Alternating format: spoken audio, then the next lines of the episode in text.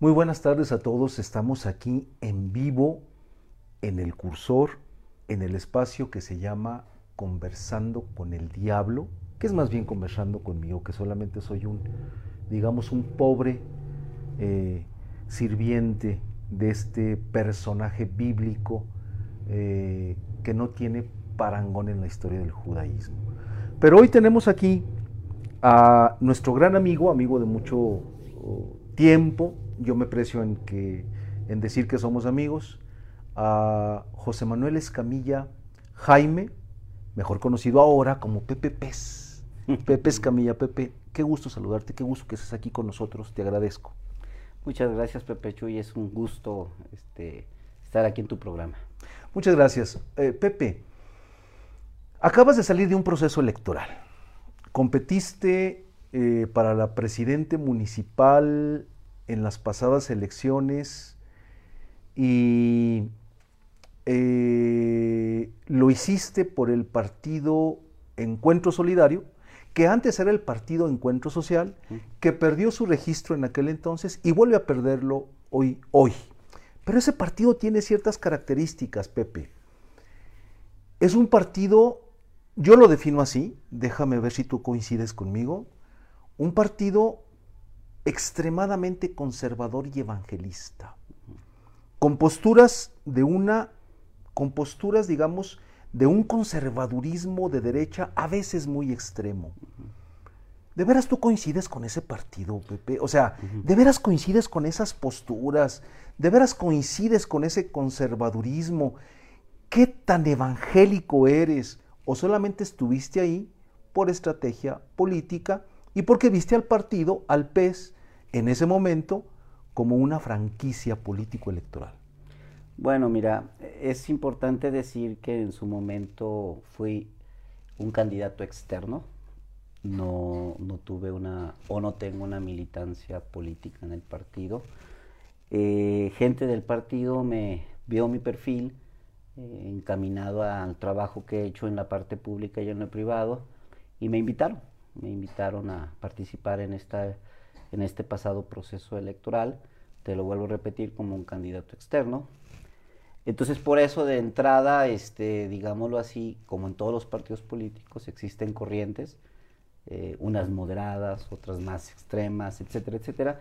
Pero en este sentido yo correspondo con algunos de los principios y de los valores precisamente del partido, como es el sí a la vida, como es el sí a la familia, sin embargo, en otras posturas más, más radicales, como tú lo acabas de llamar, pues definitivamente no comparto o no las aprecio. O sea, el sí a la vida lo podemos entender como la defensa de la vida desde su concepción, lo cual quiere decir que no estás de acuerdo en la despenalización del aborto.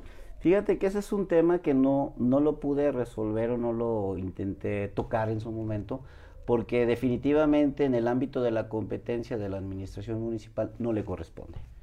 Sí, este es un tema para aquel, aquel candidato o candidata que va hacia el tema de la legislación federal.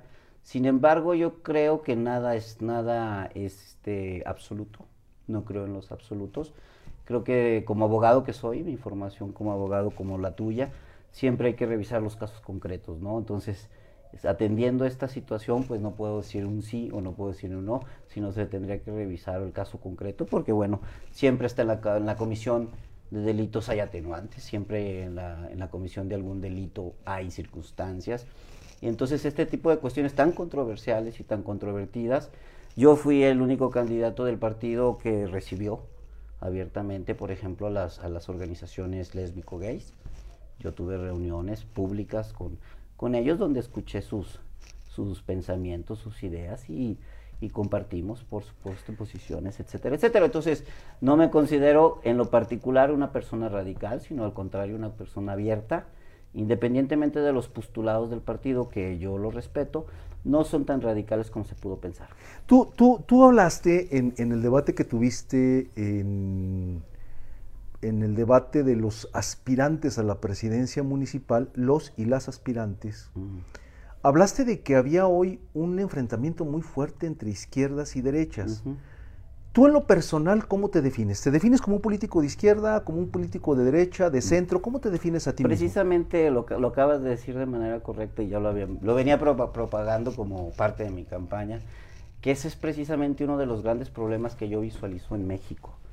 Ya estamos este, pues polarizados, lo vuelvo a repetir, entre izquierdas, derechas, y creo que necesitamos la reconciliación, creo que necesitamos el todo llegar a un centro, llegar a, que no todo lo, vuelvo a, decirlo, no todo es malo en la izquierda, ni todo es bueno en la derecha. Entonces tenemos que buscar los mexicanos, lo digo así, los zacatecanos, los fresnillenses, donde una mesa donde todos quepamos. Pero, pero, pero tú crees, eso, eso que tú dices, eh, Pepe, no es más un buen deseo que, de verdad algo que pueda realizarse. Te voy a decir por qué. Hoy más que nunca la sociedad está enfrentada.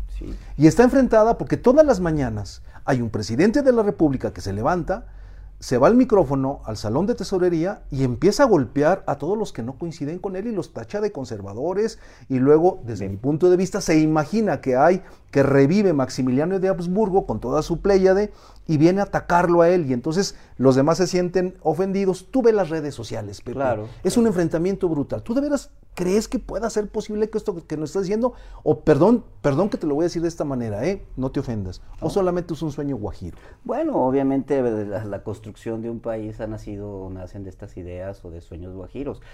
En la actualidad, tú lo acabas de decir muy bien, yo no comparto con esas ideas polarizantes del, del gobierno federal. ¿No este coincides con López Obrador? Por supuesto, en ese tipo de posturas no, porque eh, el presidente se debe dar cuenta que es presidente de todos. No, a veces pareciera que es el vocero de Morena. Oye, pero entraste, pero entraste al PES, que es un partido, eh, el Partido Encuentro Solidario, bueno, era, era un partido que eh, todo el mundo lo sabemos, ha sido un, o ha tratado de ser un satélite de Morena. Y por lo tanto, un el que le hace segunda, como en, las, como en el canto, el que le hace segunda al presidente de la República. ¿No pensaste eso? Fíjate que en esa parte, efectivamente, en el 2018 tengo que entendido que participaron en la coalición ganadora de la presidencia de la República, pero el partido PES tiene sus propias ideas en este sentido fundamentales de lo que acabo de decir. en algunos momentos de coyuntura se ha pegado más hacia la, hacia la izquierda, pero también tiene bastante, bastante afinidades con la derecha. Entonces, este, esto del partido satélite yo le llamo, o, se ha encuadrado, porque bueno, generalmente los partidos pequeños, pues también han, estado dentro de estructuras o pueden haber estado dentro de estructuras de los partidos más grandes. Sin embargo, creo que el partido PES, que ya lamentablemente perdió el registro a nivel nacional, tiene una estructura muy, de, perdón, un pensamiento, una ideología muy definida que en su momento, bueno, estuvieron en coalición con el con el actual partido gobernante en el país, donde hay coincidencias, te digo, por eso yo, estamos hablando de las actitudes actuales de, de quien nos encabeza en la Administración Pública Federal, que no las compartimos, y eso, y eso es precisamente lo que se da en la política, decir, ¿sabes qué? Este, aunque comparto contigo en economía social, comparto contigo en beneficios dirigidos, eh, comparto contigo en la reforma del sistema de pensiones, en muchos temas podemos compartir, hay actitudes polarizantes con las que en lo personal yo no comparto. Oye, eh, pasando a otra cosa, como candidato externo, pues, del PES, tuviste como compañera a una mujer muy polémica, que fue candidata a diputada federal por el primer distrito. Y me refiero a Iris Aguirre. De acuerdo. Iris Aguirre como mencioné, ha sido una mujer muy polémica. En su momento hizo unas declaraciones, o ha hecho declaraciones, dos cuando menos, que han trascendido a nivel nacional. La han, perdón por el término, la han ventaneado en muchos noticieros. Dentro de sus propuestas, traía una que a nosotros, eh, eh, a mi pareja y a mí, nos llamó mucho la atención.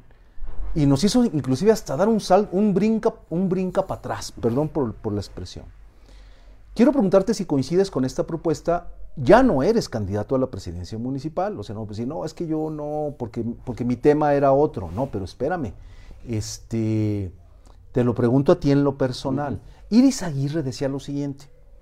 Decía, vamos a legislar para que haya castración química en contra de violadores. Yo dije, ¿cómo? ¿Qué?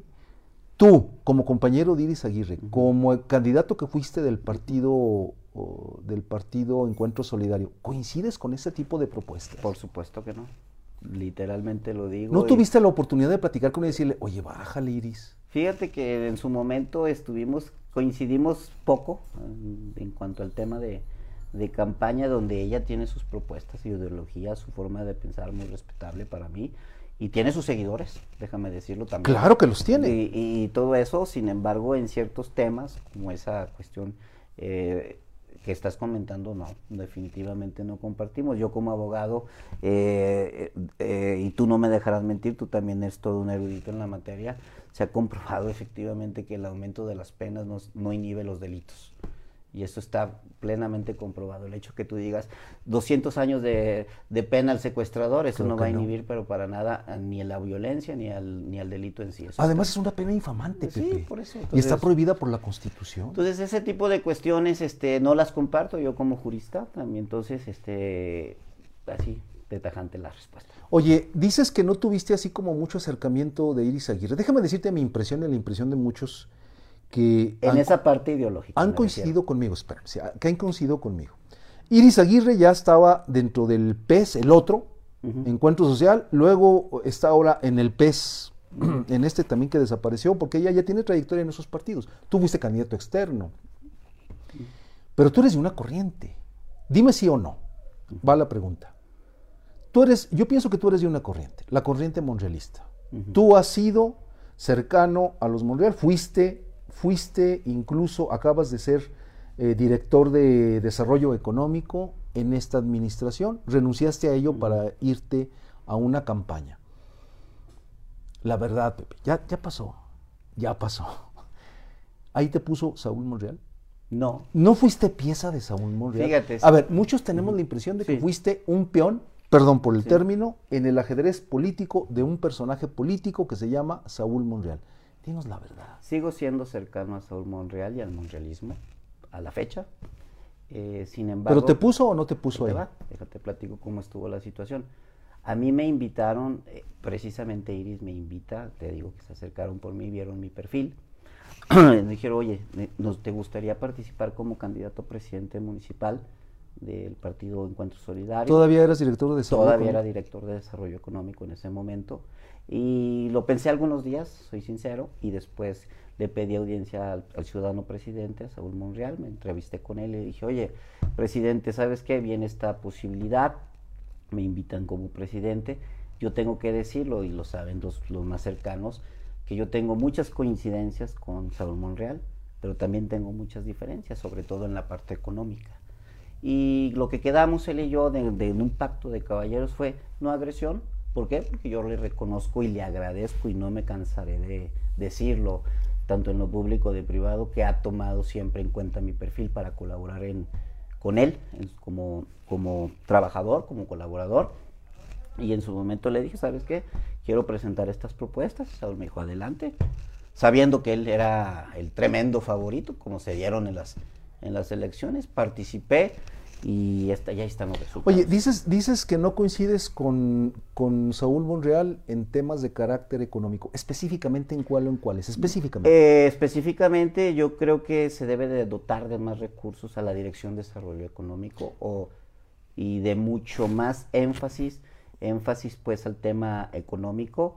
En esa es la gran diferencia que podemos tener hoy en día. Yo lo platiqué con él en su momento, donde le pedía, donde le sugería que se dotaran de más recursos para apoyar en temas de, emprender, de emprender y a, las, a los más de 10.000 comunidades económicas que existen en Fresnillo. 10.000 más unidades Más de 10.000 unidades económicas que existen. Ahorita te voy a preguntar. Entonces, en ese sentido, creo que Fresnillo, al ser netamente comercial, al, vivir, los fresnillenses, el 90% de los fresnillenses vivimos o tenemos que, que ver algo con el negocio particular el otro 10% está en entre parte de empleados, burocracia y, de estas cuestiones. Entonces, la mayoría tienen su propio negocio, por muy pequeño que sea. Pero, pero, pero, Pepe, a ver, eh, la Dirección de Desarrollo Económico en otros trienios ha sido muy favorecida. Yo me acuerdo, por ejemplo, en el trienio de Benjamín Medrano. este, en ese trienio, el director era Jason Barker Mestas. Y absorbió absorbió incluso este, facultades, programas que correspondían a otras áreas de la administración y tuvo toda tuvo todo el apoyo y tuvo este además mm, contó con un buen presupuesto y estábamos acostumbrados a que llegamos a la Dirección de Desarrollo Económico, te digo, porque yo era trabajador, yo dependía de esa, yo cuando trabajé en, el gobierno municipal dependía de esa dirección. Llegábamos y no podías ni caminar. Estaban las mesas llenas. Estaba la gente llena para ir por los programas, incluso que correspondían a desarrollo social. Lo estaba visualizando, Benjamín, a mí me dio la impresión de que lo estaba visualizando como un posible sucesor a, Jason Barker. Y de repente llega Saúl. Bueno, también con Pepe Aro pasó algo similar. Allí estuvo Jabo Torres. Llega Saúl Monreal, llegas tú como director y da la impresión, dime si estoy o no en lo correcto, que te abandona. da la impresión de que te quita presupuesto. Porque tú debiste haber hecho el plan, un plan de desarrollo. Tú, tú, tú encajabas dentro del plan de desarrollo en el eje estratégico correspondiente. Y estamos hablando del desarrollo económico, Pepe. Claro. Es una cosa muy importante. Y, segundo, este, tú hiciste tus POAS. Los programas operativos anuales, en el que seguramente le decías, esto necesito como presupuesto. No lo atendió Pepe. Te trató mal, Saúl te hizo a un lado, te marginó de la, de la, administración y luego te sacó para ponerte en una candidatura. Yo insisto que esa es la impresión que tenemos muchos. Mira, aquí eh, yo creo que más, más allá de tomarlo personal, porque pues era su colaborador, no tenía por qué hacerlo, eh, él podía destituirme en el momento que quisiera, o sea, por ejemplo, no tendría por qué generarse de, de otra manera. Simple y sencillamente él... A veces es la forma de dar la salida, ¿no? Bueno, no, no, no los, eso tendrías que preguntárselo a él, literalmente. Se lo vamos a preguntar. Más bien pregúntaselo a él. sí. Pero, porque pues él tiene, él tiene la última palabra. Pero tú, pero tú desde, desde, desde tu perspectiva, desde tú que lo viviste. Mira, lo que yo siento y lo que sucede o sucedió fue que se dio más énfasis a lo social, o sea, al desarrollo social. Eh, ahí es donde están las diferencias que te hablo eh, entre Saúl Monreal y Pepe Escamilla. ¿Y tú no te reunías con él en lo privado, en, su, en, su, oficina, y decías, Oiga, presidente, por se lo comenté en su momento, pero él, él, él, él, te digo, mira, él está eh, con la cuestión de la política social, muy apegado a lo que son los principios y mandamientos de la 4T, que va encaminado más al apoyo y la gestión a, a, a lo social, a lo a las, a las personas vulnerables, a, la, a toda esta cuestión. Entonces, el poco presupuesto, que hay que decirlo que en ese momento se estaba recibiendo en Fresnillo, eh, pues se dedicó en gran parte a, este tipo de suficiencias. Entonces, no era suficiente para lo que era el desarrollo económico, sobre todo lo que vino a agravar todo esto. La pandemia. la pandemia. O sea, eh, estuvimos funcionando dentro de lo que cabe el primer año y medio eh, hicimos más de 200 a 300 conferencias y dimos muchos cursos empresariales. La gestión que hicimos de varias empresas hacia que tuvieran empréstitos de, desde la iniciativa de la banca privada, hicimos ferias del financiamiento. Sí, yo me acuerdo, fue tu oficina. yo sectores públicos, sectores, en fin, fue todo un, círculo de gestión muy importante, que eso nos vino a atenuar la falta de recursos municipales. También es, es, una, es, es cierto que un municipio como un agente de primer piso, donde un empresario, un comerciante, un negocio, a donde llega primero, pues es a la presidencia municipal, antes que llegar al gobierno del estado, antes que llegar al gobierno de, federal, siempre es, el, el, gobierno más cercano a la gente, siempre va a ser el, la, presidencia municipal, el ayuntamiento. Entonces, definitivamente no era suficiente un presupuesto, no fue suficiente. Y con la pandemia, pues esto vino a agravar la situación. ¿No te parece a ti, y es una pregunta de apreciación, de opinión, ¿no te parece a ti que finalmente el hecho de eh, dedicarle más recursos a los programas sociales no es un asunto, no es una política más bien electorera que de desarrollo, que de verdadero desarrollo municipal. Bueno, pues es que eso vuelve darles, a darles otra vez a través de programas, darles, no sé, darles eh, para el piso. Te lo voy a decir así de simple. Si yo hubiera, ahí viene el hubiera. Si yo hubiera ganado, hubiera sido al revés. Entonces coincides conmigo. Yo voy. Es electorero. Yo, pero, pero, pero, pero eso a costa de sacrificar el desarrollo del municipio. Yo siempre voy, por mi formación profesional y por de donde vengo, yo siempre y sostengo que las pymes, las pymes, las pequeñas y medianas empresas, Voy para allá. son las que sostienen la economía Sí. de un municipio, de un estado y de un país. Están los números ahí, Sí. entonces aquí en el gobierno debe de apoyar para que se sigan desarrollando estos negocios, estos comercios, por muy chiquitos que sean, es hacia la pyme, porque son, para empezar, gente que paga impuestos Sí. está al día con sus impuestos. Eh, debe de gozar de estímulos fiscales desde municipales, del Estado y no se diga federales. Y por ejemplo, la federación en términos pandémicos jamás este, diluyó, jamás amortizó o amenguó toda la cuestión de la política tributaria. O sea, se siguieron a nivel federal este, cobrando todos los impuestos. Eso hay que criticarle a López Obrador. Sí, por eso. Esto, esto es una cadenita que va desde, desde abajo hacia arriba. Te vuelvo a repetir. Yo lo recibí a diario todas estas pues sugerencias, todas estas quejas, aunque estuvieran fuera del ámbito de mi competencia. Entonces ahí es donde yo creo que la- el área de oportunidad de un gobierno eh, municipal en este caso es da- y sobre todo con la vocación que tenemos Fresnillo, somos la primera economía del estado, debe de ser eh, infinitamente apegada hacia el desarrollo económico. Eh, Pepe, tú dijiste 10 mil unidades económicas en Fresnillo. Me imagino que antes de la pandemia, porque cerraron un montón. Sí, mira, el dato de- del cierre, bueno, no, no lo tengo, no lo tengo al día, te estoy hablando más o menos censo 2019, 20, pero bueno, el dato todavía yo no lo tengo así fidedigno, ahí pues hay este, suspicacia, hay eh, cuestiones empíricas en ese respecto, pero nada más, sin embargo, pues por mucho estamos muy adelantados a cualquier este municipio del estado de Zacatecas. Si mal no recuerdo, Guadalupe anda en 6.000, Zacatecas capital anda en unas 4.000, 4.500. O sea, nosotros doblamos el tema de unidades y pymes económicas a los dos municipios más importantes del estado que nos pudiéramos seguir en ese sentido. Pepe, eh, bueno, 10 mil unidades económicas, a lo mejor ya son menos, seguramente sí, mucho menos. Eh, hablaste, dijiste en el debate que tuviste, dijiste en el debate que eh, las pymes generaban el 45% del Producto Interno Bruto del municipio Y del país. y del país. En este caso, Fresnillo está dentro de ese marco. Exactamente. Entonces, eh, si es tan importante, 45%, imagínate. O sea, eso es una, si lo comparamos, ¿qué será con otros sectores eh, primarios como la agricultura, la minería? El 45% del, del Producto Interno Bruto. eh, Eso es un dato importante, eso muestra la importancia de, la, de, de de proteger estas pequeñas y me- pymes, ¿qué es pymes? Pequeñas y medianas empresas.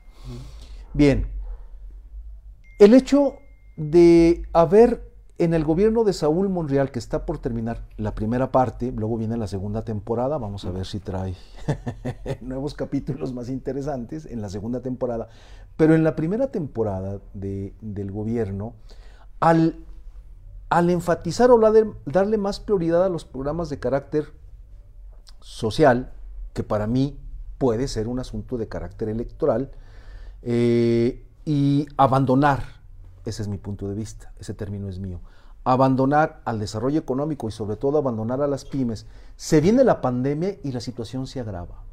Tú fuiste director de desarrollo económico. ¿Tú crees que tú hiciste lo suficiente? Hice, o lo- sea, hice lo- todo lo posible. ¿Te, te de- sentiste atado de manos? ¿No, no, ¿No sentiste que debió haber, debió haber una política pública bien instrumentada, bien inteligente, con objetivos este, y con, sobre todo este, con gestiones a nivel estatal y nivel federal para que, para que respondiera el municipio y se solidarizara y no abandonara, como creo que sí lo hicieron, a esas pymes? Mira, te vuelvo a repetir, el presupuesto municipal, aún así con, con todo lo que tenemos hoy día, es insuficiente al día, de, al día de hoy, fíjate. En total son 800 millones de pesos para todo el municipio eh, según el presupuesto de egresos del 2020. Si lo dividimos en, el dos, en 250 mil más o menos habitantes que tenemos, es insuficiente para todas las deficiencias que tenemos o situaciones que tenemos en servicios públicos, que tenemos en cuestiones de recolección de basura. O sea, hay que decirlo, o sea, la fijación o la política pública que generó en su momento el presidente Saúl Monreal fue hacia los servicios públicos, eso sí nos consta.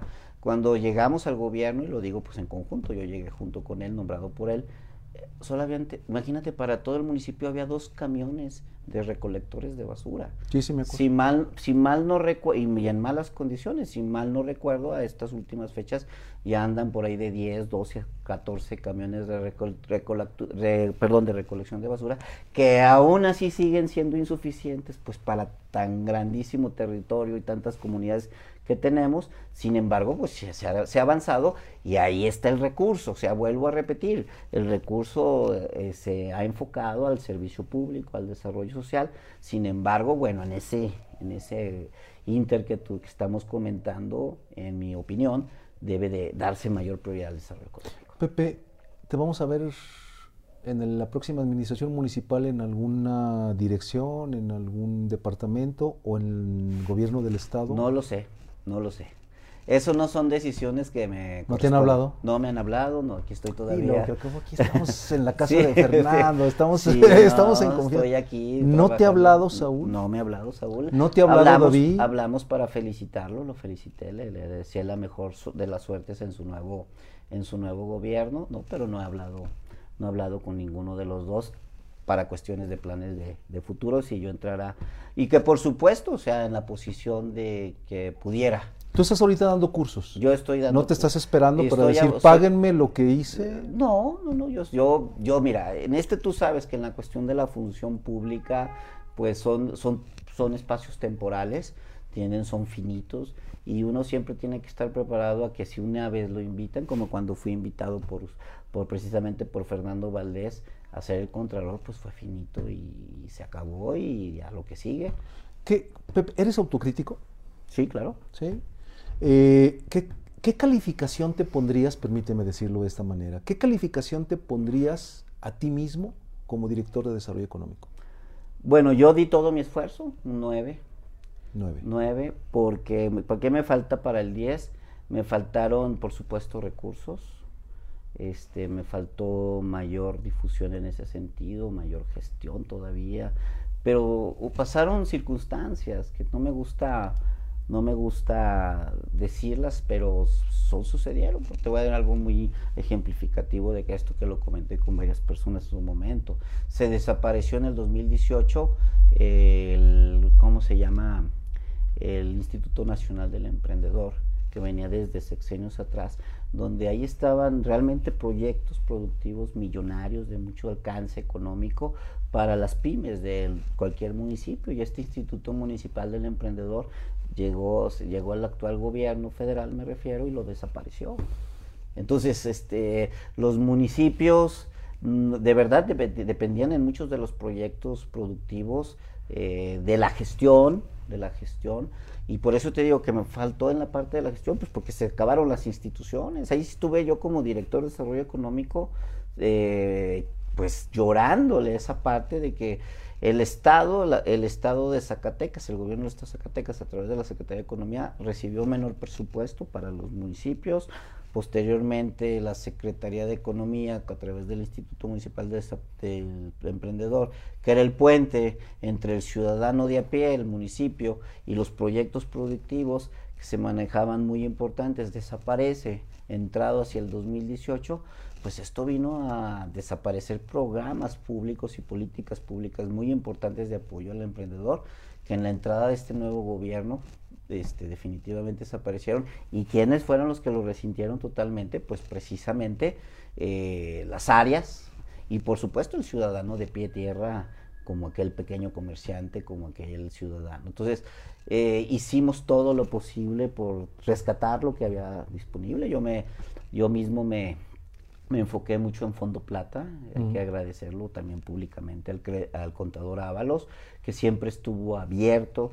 Eh, gente que llegaba conmigo, pues es prácticamente la única institución pública que tenía disponibles créditos para aquel pyme. Sin embargo, sus requisitos son muy, para poder acceder a ese fondo plata que en cuestión de intereses es muy amigable, pero en cuestión de requisitos para nada lo es, este, te piden prácticamente hasta el acta de defunción para poder acceder a un crédito. Y bueno, eso no es una cuestión ni siquiera de fondo plata, es una cuestión de la legislación local, que el diputado, los diputados debieron de haber revisado, por ejemplo, en términos de de injerencia de garantías, donde yo hice la gestión a través del presidente Saúl, oye, coméntales a los diputados que, que rebajen.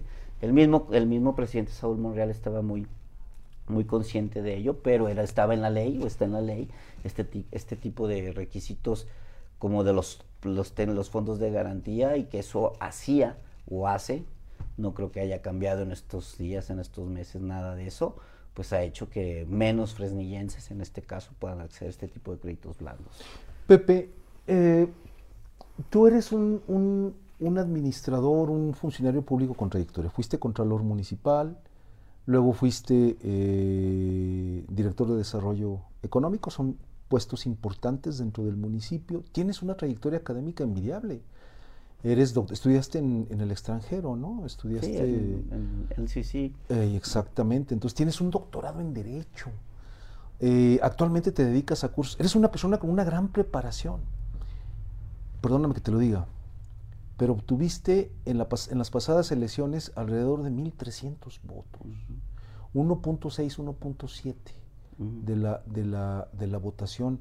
Entonces una persona con tu trayectoria y con tu preparación académica se supone que pudo haber sacado, pudo haber, pudo haber tenido una mejor posición en los resultados finales de esa elección.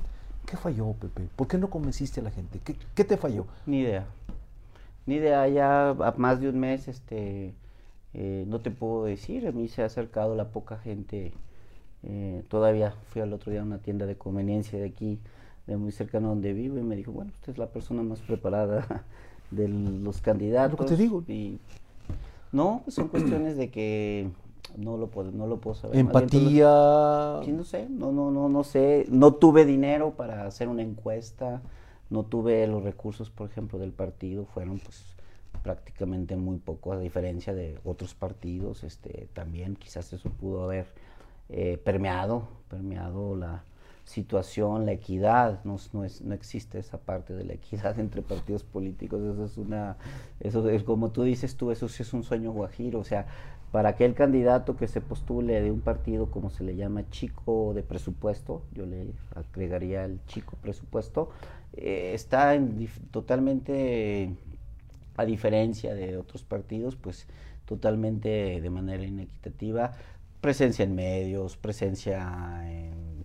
personal que lo apoya, las, personas que me colaboraron conmigo, ninguna.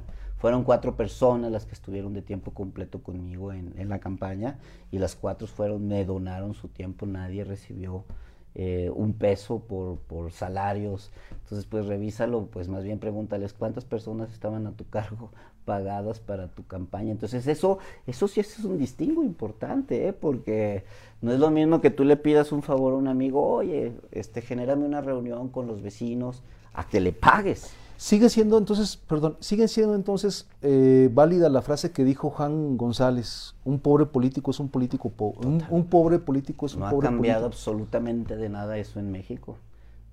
Absolutamente. No ganan las ideas, ganan dinero.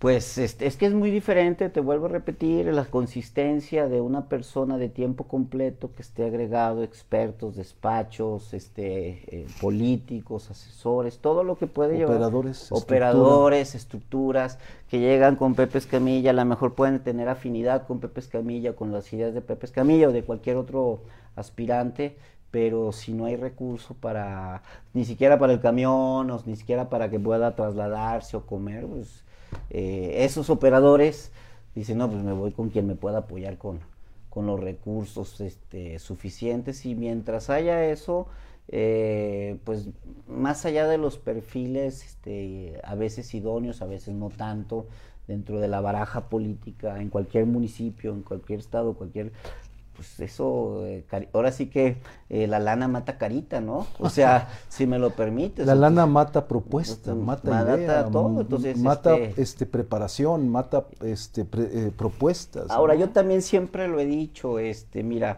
no reconozco que no soy la persona con mayor, este, pues mi trayectoria política en el sentido de pues la gente no me conocía más allá de ser funcionario, de las personas que fueron a visitarme, eh, y que las recibí cuando estuve como director de desarrollo económico, eh, pues qué tanto universo pude haber abarcado, aunque me la pasé atendiendo, atendí más de 5 mil, 6 mil personas en ese dos años y medio, porque precisamente atendía, era parte de mi gran trabajo en ese sentido. Entonces, este, todo eso yo creo que viene a, concatenar de los resultados. Me, creo que faltó mayor conocimiento de la plataforma, de lo de que presentaba Pepe Escamilla como soluciones eh, a, a, mediano, corto plazo de lo que es Fresnillo y que precisamente tú lo acabas de decir, en el debate estuvieron muy establecidos los, los puntos hacia donde hubiera sido esta situación. Y creo que más allá de también, por supuesto, los candidatos, sobre todo punteros, Saúl Monreal es un líder nato, hay que decirlo, él es, este, él tiene una, eh, como una empatía, un, le llega a las personas, también Javo Torres, tiene un programa de, comunicación todos los sábados. ¿Y entonces por qué te animaste a competir contra un gran líder como Saúl Monreal? Porque, porque precisamente eh, esa visión que tengo yo, eh, con diferencias, vamos a decirlo así, con diferencias, pensé que le iba a agradar a más de un fresnillense. Bien, estamos ya al final de esto, creo que nos extendimos mucho ¿no? en el cursor. Eh, de todos modos ha sido, nos extendimos no por el placer que me da platicar contigo ah, y, por todas las respuestas que nos has dado, que han sido, eh, digamos, eh, nos han dado mucha luz sobre muchas cosas, cuando menos a mí, a mí sí. Pero el tiempo también pues se extiende y hay que ir cerrando. Una última pregunta, dos últimas preguntas, Pepe. En el debate hablaste de que hubo un hackeo, aquel hackeo que fue en el trienio de Benjamín Medrano, ¿no? De dos millones de pesos. Todo el mundo nos acordamos de ese hackeo. Pero tú mismo dijiste que no fue un hackeo. Entonces, ¿qué fue? ¿Qué información tienes al respecto? ¿Quién lo agarró? ¿O lo agarró alguien? ¿Fue un robo? ¿Alguien se lo embolsó? Se hizo un procedimiento administrativo cuando yo fui contralor. Por ahí tengo el número de expedientes y sería bueno solicitárselo al actual contralor. Debe de estar dentro de los expedientes ahí, donde efectivamente se comprobó que deliberadamente eh, eh, gente de la entonces Secretaría de Dirección de Finanzas eh, y Tesorería encabezada en esos tiempos por la contadora María Elena Bonilla. Bonilla, hicieron la transferencia, hicieron ahí los movimientos. ¿Quién se quedó con ese dinero? Recuérdanos, porque a lo mejor mucha gente se da cuenta, pero... Se, depositaron, está comprobado que se depositaron en, cuentas del extranjero en Estados Unidos. Ahí está, toda ¿A nombre, ¿A nombre de quién estaban esas? vamos a sacar eso. Revísalo, porque, porque déjate digo una cosa, eh, Pepe, este, se dijeron, ustedes, los candidatos, se acusaron y se dijeron muchas cosas entre ustedes. Y luego ya, pues como ya pasó la campaña, se olvida, pero se dijeron cosas muy importantes, cosas gravísimas. Esto es una cosa muy grave que ahí está el expediente. Está el expediente. Hubo una, si mal no recuerdo, este, inhabilitaron a la contadora Bonilla. Su servidor. Tú la inhabilitaste. Con el resultado, es que mira, ahí te pero, Pero nada más, no, pasó a, más. Mira, es que, a ver, esto es muy importante. De hecho, del CIDE eh, me invitó posteriormente a todas esas cuestiones a colaborar con un libro como coautor, donde titulamos Fresnillo, la encrucijada de la corrupción gubernamental. Después de mi salida de Contralor, me invitó el doctor eh, Merino, Merino, imagínate. No, bueno, pues estamos hablando me de. invitó, ¿quién crees que me palabras mayores. El doctor Merino a colaborar, vio el caso Fresnillo y me invitó al Congreso Nacional Anticorrupción que fue en, Sinaloa. Posteriormente, casi terminando mi periodo de Contralor, y de ahí salió un libro que se llama Combate a la Corrupción, que está en la biblioteca del CIDE, donde participo yo con el capítulo Fresnillo. Ahí explico en ese libro, luego te lo... Por favor. Te lo, te lo haré, está debidamente documentado. Por favor, lo vamos a sacar aquí. Y validado por el CIDE nada más. O sea, cosas que muy poca gente sabe, no, ¿no crees que las sanciones fueron entonces, son, estamos hablando de dos millones de pesos? así, según la investigación que tú me dices que está ahí en los archivos de la Contraloría, este, depositados en cuentas, supongo que particulares, en, Estados Unidos. en Estados Unidos. Eso es un robo. Por eso yo no Eso se llama robo. Por eso, exactamente. Por eso yo nunca le llamé hackeo. Yo le llamé, es un robo. ¿El hackeo fue algo así como el hackeo es cuando, maquillaje? bueno, sí le denominaron en su momento, por eso yo no me la creí. Y por eso fue un, fue un di la instrucción, di la instrucción en su momento, en el 2016, como contralor, en los siete meses que estuve de, Contralor, porque fueron siete meses, hay que recordarlo, donde le, hice una auditoría encaminada y me acompañaron siempre los, los regidores Fernando Valdés, Rubén, Rubén, eh, Rubén, el Cabo, el Cabo, todos ellos, este, hicimos una, con apoyo de ellos, hicimos una auditoría eh, financiera al municipio donde salieron más de 300 millones faltantes, estoy hablando de más de la mitad del presupuesto de Fresnillo vamos de a sacar, Vamos a sacar ese Ahí está todo de Luego, no recuerdo los números de expediente, pero debe de obrar en, en, el ¿cómo se llama? A través de acceso a la información se o a través de acceso a la información y o, eh, no recuerdo el número de expediente para ser exacto, pero bueno, ahí está todo de Sí, porque mira, déjate digo una cosa, este, luego andamos ahí que los a los expresidentes cárcel, sí, a los ya todos los demás. O sea, la pregunta de la consulta dice a todos los funcionarios que afectaron a la nación. Pues el patrimonio, ¿no? Entonces se hizo todo ese trabajo en el 2016 y dentro de esas cuestiones marcaba la ley, que es lo que menciono en el libro, que tanto al presidente municipal como a la síndico y no recuerdo a los a los regidores la contraloría no podía hacer absolutamente nada, sino que eso lo hace a través de la Auditoría Superior del Estado. Y la ley también marcaba. Era, era, dinero estatal, era recurso estatal. En gran parte, o gran parte de esto, que había ingresado pues a las arcas del municipio. Y la otra cuestión es que eh, la Contraloría en esos momentos no tenía dientes, yo lo decía públicamente, sino que solamente eran sanciones administrativas las que podía como Contraloría eh, hacer hacia algún funcionario. Pero tú pudiste haber denunciado, ¿no? Fíjate que ya no me dio tiempo porque esto fue un proceso... O sea, denunciado penalmente. Sí, sí, claro, por supuesto.